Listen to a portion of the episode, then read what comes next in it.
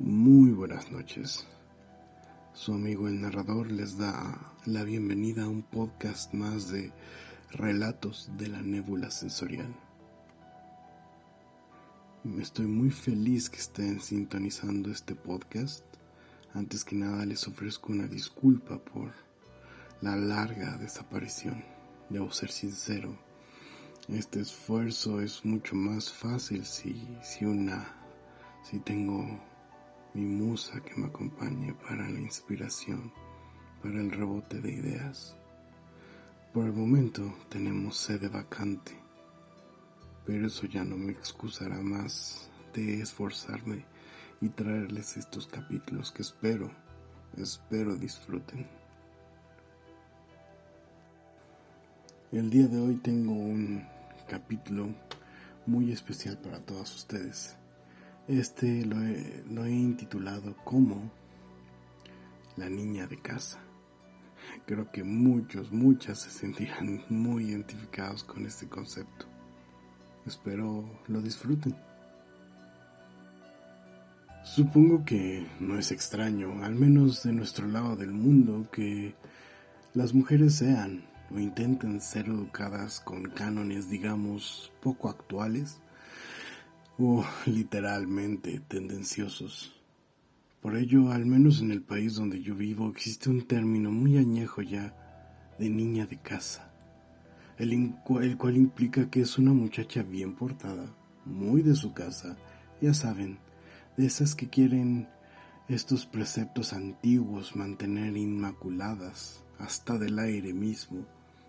Pero sabemos que primordialmente todos somos seres humanos con nuestros sueños, aspiraciones y por supuesto nuestros deseos, nuestras pasiones, mismas que viven incluso en el corazón y la piel de la, de la mujer más inocente del planeta. Y esa, esa es precisamente la historia del día de hoy. Una llamarada rauda de uno de esos corazones que sentía no debía desear, no debía sentir, pero que sobre todo no se debía atrever. Laila pertenecía a una familia perfectamente promedio. Su madre se dedicaba al hogar mientras que su padre era el férreo proveedor, que tenía dos reglas básicas del hogar. La primera, el hombre es el que debe conseguir el pan y la segunda es que la mujer debía atender a su casa y su familia. Pueden ser ideales anticuados para muchos, pero vitales para aquel padre de familia que no hacía nada más que heredar su pensar sin el más mínimo atisbo de reflexión.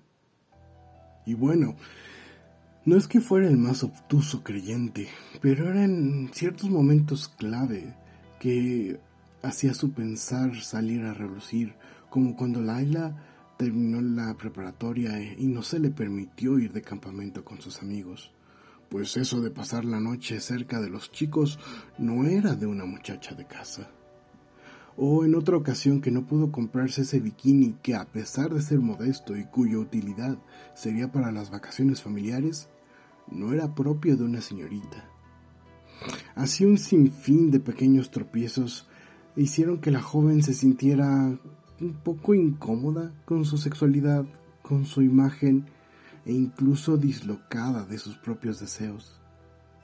Sin embargo, la providencia, la vida o simplemente el destino siempre provee de esas amigas buenas y sinceras que ven el mundo desde otra óptica y han tenido la fortuna de tener un vivir distinto alrededor de ellas y esa amiga, en el caso de Laila, era Betty, una niña simpática que sabía qué, qué decir, sabía qué querían escuchar los padres para lograr un permiso.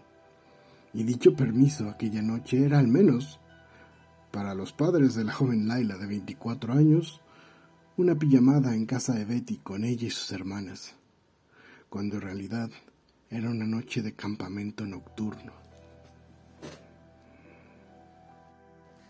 El permiso fue fácil.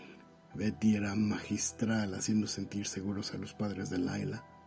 Pronto estuvieron haciendo maletas para pasar la noche, y fue justamente en ese momento que Betty le regaló unos condones a Laila. Y no es que la noche se tratase de eso, pero mejor condón en bolso que niño en rebozo, decía la joven. Tras unas horas de, de manejar, se encontraron en el lugar, el cual era un parque, una reserva, estaba lleno de vida, casitas de campaña por doquier, fogatas, solía la comida improvisada, se escuchaban las notas de varias guitarras, algunas afinadas, mientras otras notablemente principiantes. Aquello era un mundo nuevo, rico en promesas, experiencias y aprendizajes. El dúo se instaló rápidamente, levantaron la casa de campaña no muy lejos del núcleo de la fogata principal, pero suficientemente lejos si decían separarse del grueso de la gente. Al principio todo fue risas, canciones y uno que otro brindis. Sin embargo, mientras la noche se acentuaba, algunas parejas comenzaban a desaparecer. Las risas pronto se comenzaban a intercalar por sonidos aún lúdicos, pero de índole más privada.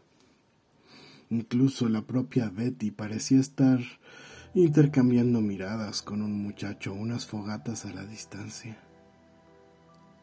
Pero por fortuna, ella no era la única, pues Laila, desde que había llegado al lugar, había puesto su ojo sobre un hombre. Era un poco mayor al resto de los muchachos. Incluso a la distancia ella creía que era parte del staff que se encargaba de la seguridad del parque. Pero esos pensamientos no eran propios de una niña de casa, de una niña buena. No obstante, la partida de Betty a debatir ideas en privado, como solía decir, la dejó sola, cerca de una de las fogatas. Y en ese momento Laila se topó con la decisión de siempre.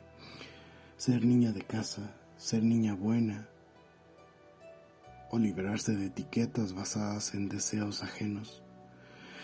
Sentir por ella misma sin los arquetipos de casa. Sabía que debía tomar sus precauciones, sabía que tenía que cuidarse, pero también sabía que quería vivir. Era difícil, en verdad, toda una vida de adoctrinamiento. Ella en su mente se veía sola ya en su tienda de campaña, leyendo un libro antes de dormir pero algo en su pecho, en su mente, en su corazón le dijo, definitivamente esta noche no. Entonces se levantó y como si fuese poseedora de una misión, se acercó poco a poco a aquel hombre que parecía estar contando las casas de campaña. Estaba sumergido en sus labores.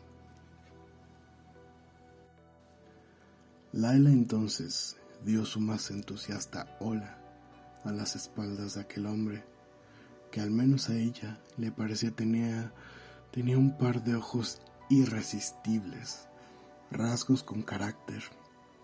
Definitivamente tenía que ser para ella. Ah, suspiraba. Definitivamente aquel era todo un hombre. Soy Laila, dijo ella, mientras trataba de evocar la mejor interpretación de Betty que podía. Sonrisa amplia, cabeza ligeramente ladeada y una mirada que invitaba a ser compartida, pero al mismo tiempo se daba a desear. Aquel hombre de inmediato se cuadró, se presentó, dijo, soy Armando, jefe de seguridad del Parque Reserva. ¿Necesitas algo? Laila sentía que se había sacado la lotería. La voz de aquel sujeto, uff, le resultaba perfecta. Le hacía vibrar no solo en los tímpanos, y mucho en la manera correcta. Ella entonces utilizó uno de los trucos más sencillos que le había visto a su amiga, y de manera sutil se acercó al hombre tocando su antebrazo hizo charla insulsa y barata. No era importante lo que decía, sino ser capaz de imprimirse en los ojos de aquel sujeto que parecía estaba agradeciendo la presencia de la muchacha. El juego de la seducción ya había iniciado, pues entre más escuchaba esa voz, entre más miraba esos ojos, más tenía el poderoso deseo de atraerlo al rincón más privado del parque. Ella estaba dispuesta, ella se sentía lista y segura. Pero en cambio él, él se notaba un poco renuente. Tal vez era porque estaba en horas laborales, tal vez tuviese algún compromiso, o tal vez no creía su propia suerte.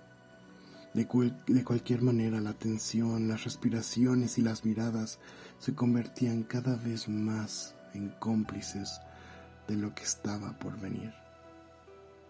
Ella, en su primera incursión fuera de ser esa niña de casa, se sentía en completo y total control. Y simplemente se atrevió y dijo, ¿hay una oficina? ¿Tu tienda? Para que podamos charlar de manera más privada. Armando tragó saliva.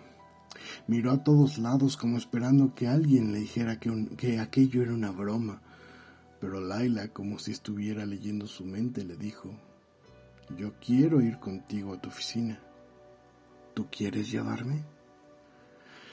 En ese momento una sonrisa algo boba asomó el rostro del que debería ser el experimentado del dúo, pero eso solamente lo hizo más irresistible para la joven. Armando entonces sacó un radio de onda corta y dijo, voy a cenar y tomar una siesta, regreso en unas horas. A lo que una voz simplemente replicó, copiado y provecho, descansa, nos vemos. de solo haber sabido, aquel interlocutor probablemente hubiera sido más enfático en sus palabras. Él entonces tomó a la joven de la cintura y le indicó el camino para llegar a la oficina, o mejor dicho, a sus propios aposentos del parque. Aquel hombre era uno de los guardabosques que cuidaban la reserva y por ende vivía ahí. Él cerró la puerta y estaba a punto de preguntarle a la joven. Él quería asegurarse que todo estaba bien, que ella estaba segura, pues ella tenía que estar bien. Ella era la criatura más hermosa que él había visto jamás. Y para cuando él volteó, preguntando si aquello era cierto, si ella estaba segura, ella cerró el trato con un beso y una afirmación. Como fue el primero, tal vez fue un poco tímido, pero el segundo, el segundo tenía la fuerte intención de provocar. Ella tenía el instinto correcto. Juntos comenzaron a explorar casi de manera idílica el cuerpo uno del otro. Primero la cintura, después un atrevimiento, un poco de espalda. Era como si estuvieran tentando los límites era, era una manera cohibida de, de, hacer, de cerciorarse, aunque poco a poco se estaban acercando a zonas, digamos que más deleitables. En cuestión de segundos, las respiraciones se interrumpían por sonidos que exigían una compensación en pago en forma de deleite.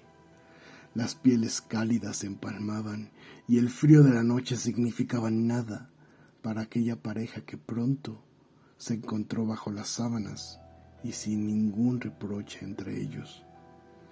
Como ella esperaba, ese hombre sabía lo que hacía.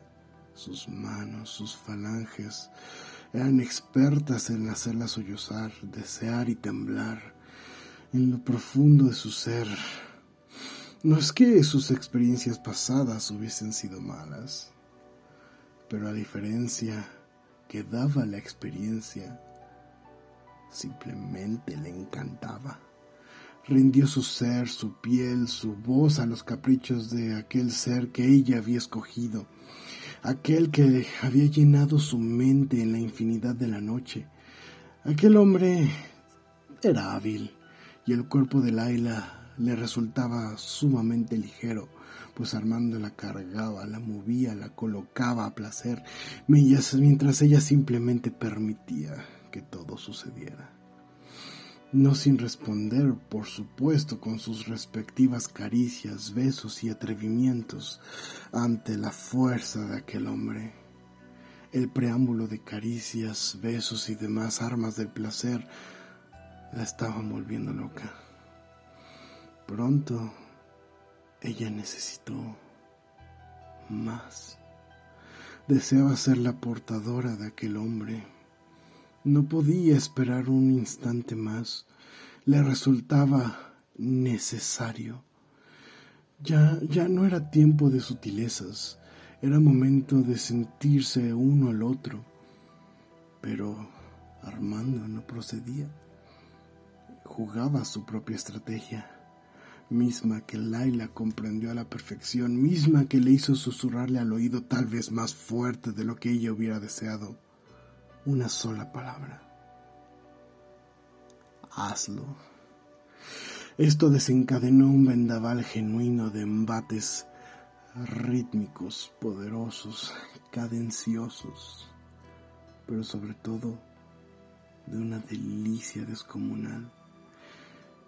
Ella, que tenía toda la pinta de ser esa niña buena, ahora se permitía semejante disfrute, semejante pasión.